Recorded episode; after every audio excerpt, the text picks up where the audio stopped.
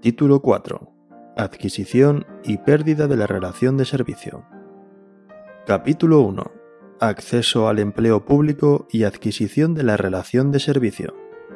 Artículo 55. Principios rectores. 1. Todos los ciudadanos tienen derecho al acceso al empleo público de acuerdo con los principios constitucionales de igualdad, mérito y capacidad y de acuerdo con lo previsto en el presente estatuto y en el resto del ordenamiento jurídico.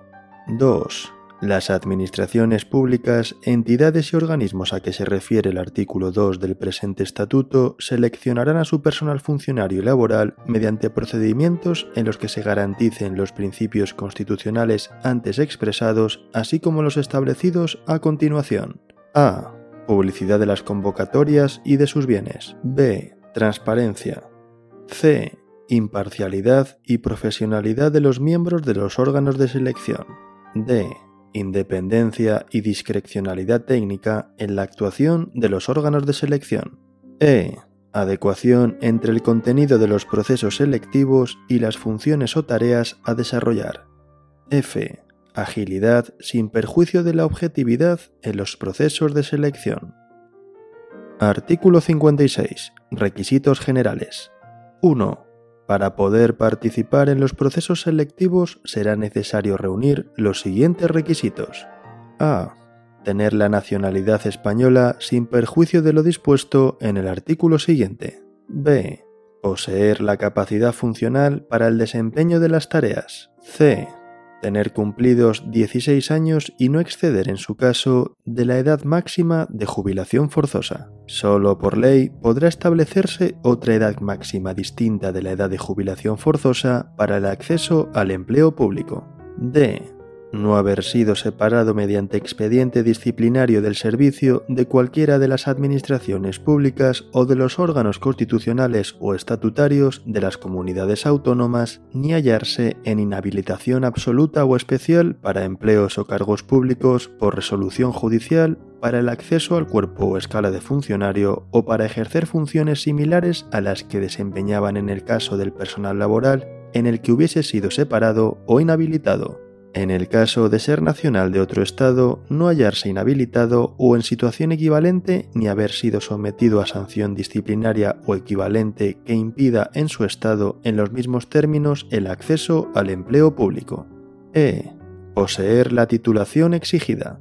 2. Las administraciones públicas, en el ámbito de sus competencias, deberán prever la selección de empleados públicos debidamente capacitados para cubrir los puestos de trabajo en las comunidades autónomas que gocen de dos lenguas oficiales.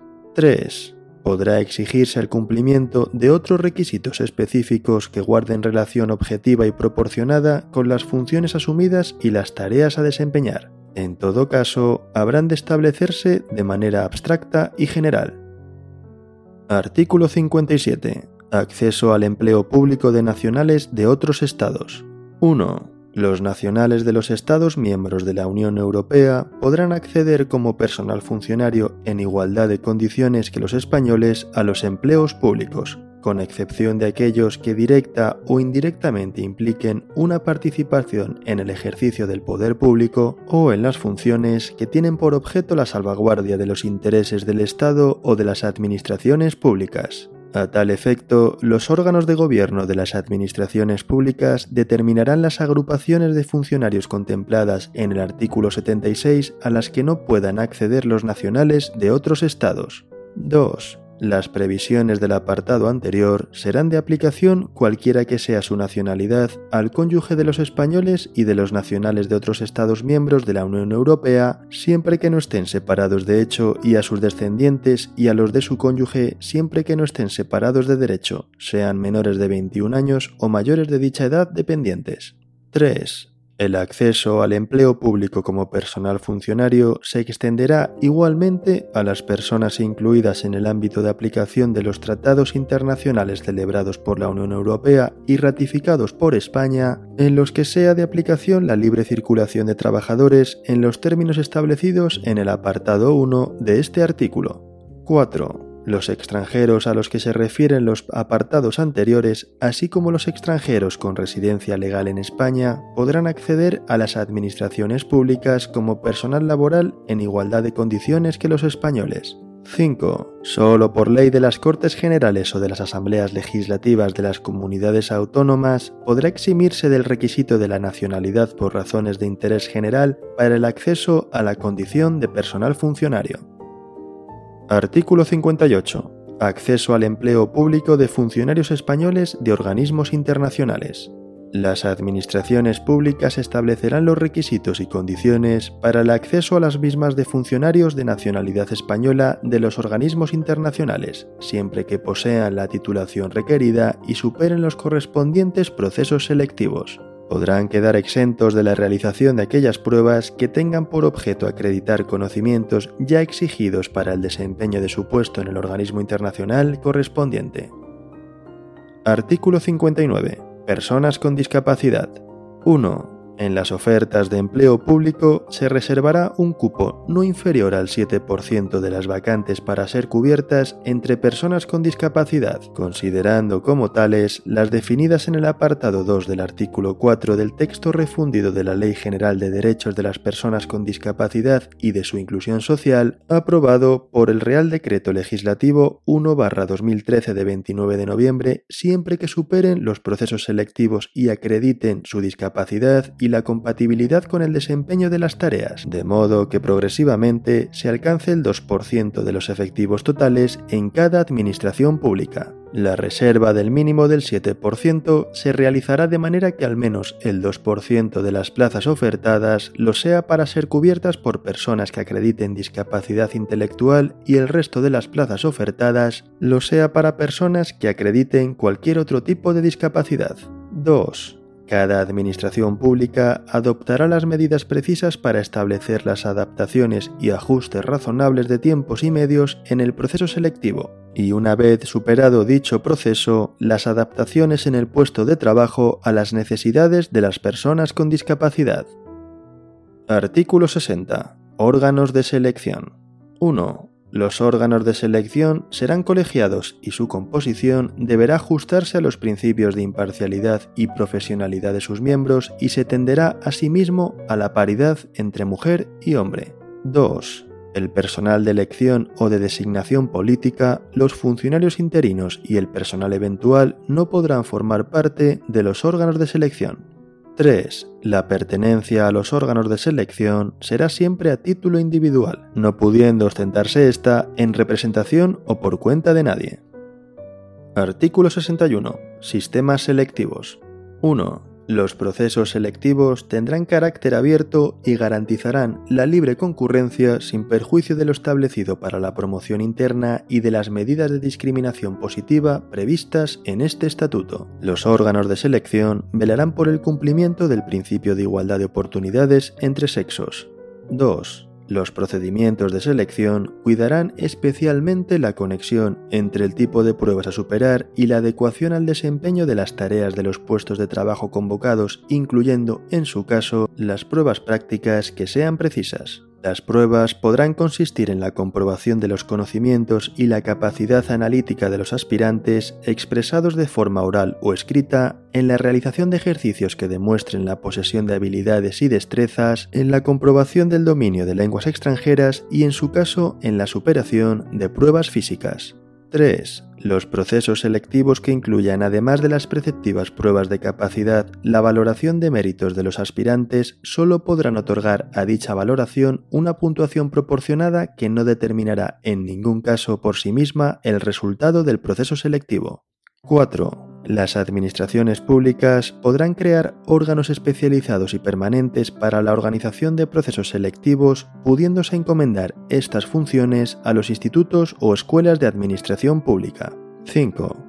Para asegurar la objetividad y la racionalidad de los procesos selectivos, las pruebas podrán completarse con la superación de cursos, de periodos de prácticas, con la exposición curricular por los candidatos, con pruebas psicotécnicas o con la realización de entrevistas. Igualmente, podrán exigirse reconocimientos médicos. 6. Los sistemas selectivos de funcionarios de carrera serán los de oposición y concurso-oposición, que deberán incluir, en todo caso, una o varias pruebas para determinar la capacidad de los aspirantes y establecer el orden de prelación. Solo en virtud de ley podrá aplicarse con carácter excepcional el sistema de concurso que consistirá únicamente en la valoración de méritos. 7. Los sistemas selectivos de personal laboral fijo serán los de oposición, concurso-oposición, con las características establecidas en el apartado anterior o concurso de valoración de méritos. Las administraciones públicas podrán negociar las formas de colaboración que en el marco de los convenios colectivos fijen la actuación de las organizaciones sindicales en el desarrollo de los procesos selectivos. 8. Los órganos de selección no podrán proponer el acceso a la condición de funcionario de un número superior de aprobados al de plazas convocadas, excepto cuando así lo prevea la propia convocatoria. No obstante lo anterior, siempre que los órganos de selección hayan propuesto el nombramiento de igual número de aspirantes que el de plazas convocadas y con el fin de asegurar la cobertura de las mismas cuando se produzcan renuncias de los aspirantes seleccionados antes de su nombramiento o toma de posesión, el órgano convocante podrá requerir del órgano de selección relación complementaria de los aspirantes que sigan a los propuestos para su posible nombramiento como funcionarios de carrera. Artículo 62 Adquisición de la condición de funcionario de carrera. 1. La condición de funcionario de carrera se adquiere por el cumplimiento sucesivo de los siguientes requisitos. A. Superación del proceso selectivo. B. Nombramiento por el órgano o autoridad competente que será publicado en el diario oficial correspondiente. C. Acto de acatamiento de la Constitución y, en su caso, del Estatuto de Autonomía correspondiente y del resto del ordenamiento jurídico. D. Toma de posesión dentro del plazo que se establezca. 2. A efectos de lo dispuesto en el apartado 1.b anterior, no podrán ser funcionarios y quedarán sin efecto las actuaciones relativas a quienes no acrediten una vez superado el proceso selectivo que reúne los requisitos y condiciones exigidos en la convocatoria. Capítulo 2. Pérdida de la relación de servicio. Artículo 63. Causas de pérdida de la condición de funcionario de carrera. Son causas de pérdida de la condición de funcionario de carrera A. La renuncia a la condición de funcionario. B. La pérdida de la nacionalidad. C. La jubilación total del funcionario. D.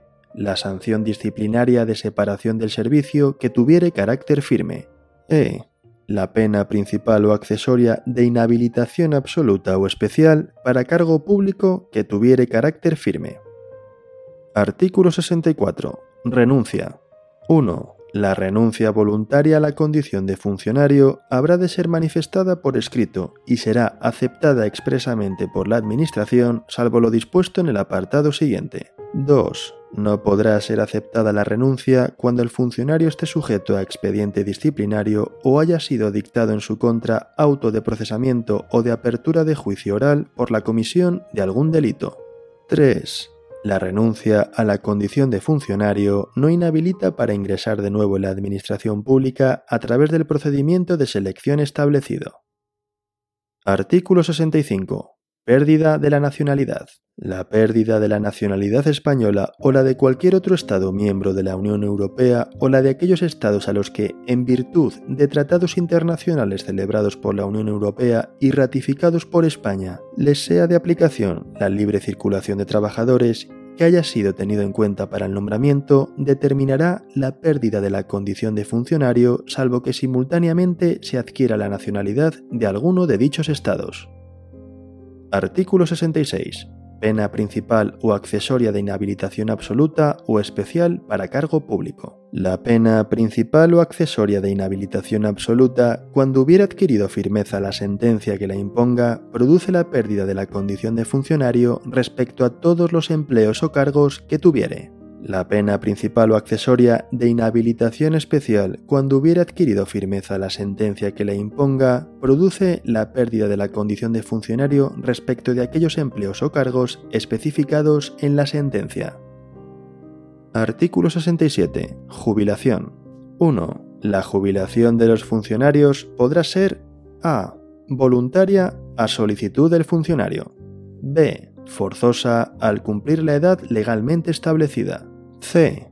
por la declaración de incapacidad permanente para el ejercicio de las funciones propias de su cuerpo o escala, o por el reconocimiento de una pensión de incapacidad permanente absoluta o incapacidad permanente total en relación con el ejercicio de las funciones de su cuerpo o escala.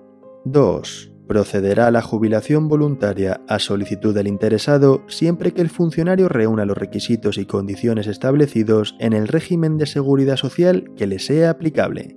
3. La jubilación forzosa se declarará de oficio al cumplir el funcionario los 65 años de edad. No obstante, en los términos de las leyes de función pública que se dicten en desarrollo de este estatuto, se podrá solicitar la prolongación de la permanencia en el servicio activo como máximo hasta que se cumpla 70 años de edad. La Administración pública competente deberá de resolver de forma motivada la aceptación o denegación de la prolongación. De lo dispuesto en los dos párrafos anteriores, quedarán excluidos los funcionarios que tengan normas estatales específicas de jubilación. 4 con independencia de la edad legal de jubilación forzosa establecida en el apartado 3, la edad de la jubilación forzosa del personal funcionario incluido en el régimen general de la seguridad social será en todo caso la que prevean las normas reguladoras de dicho régimen para el acceso a la pensión de jubilación en su modalidad contributiva sin coeficiente reductor por razón de la edad. Artículo 68. Rehabilitación de la condición de funcionario.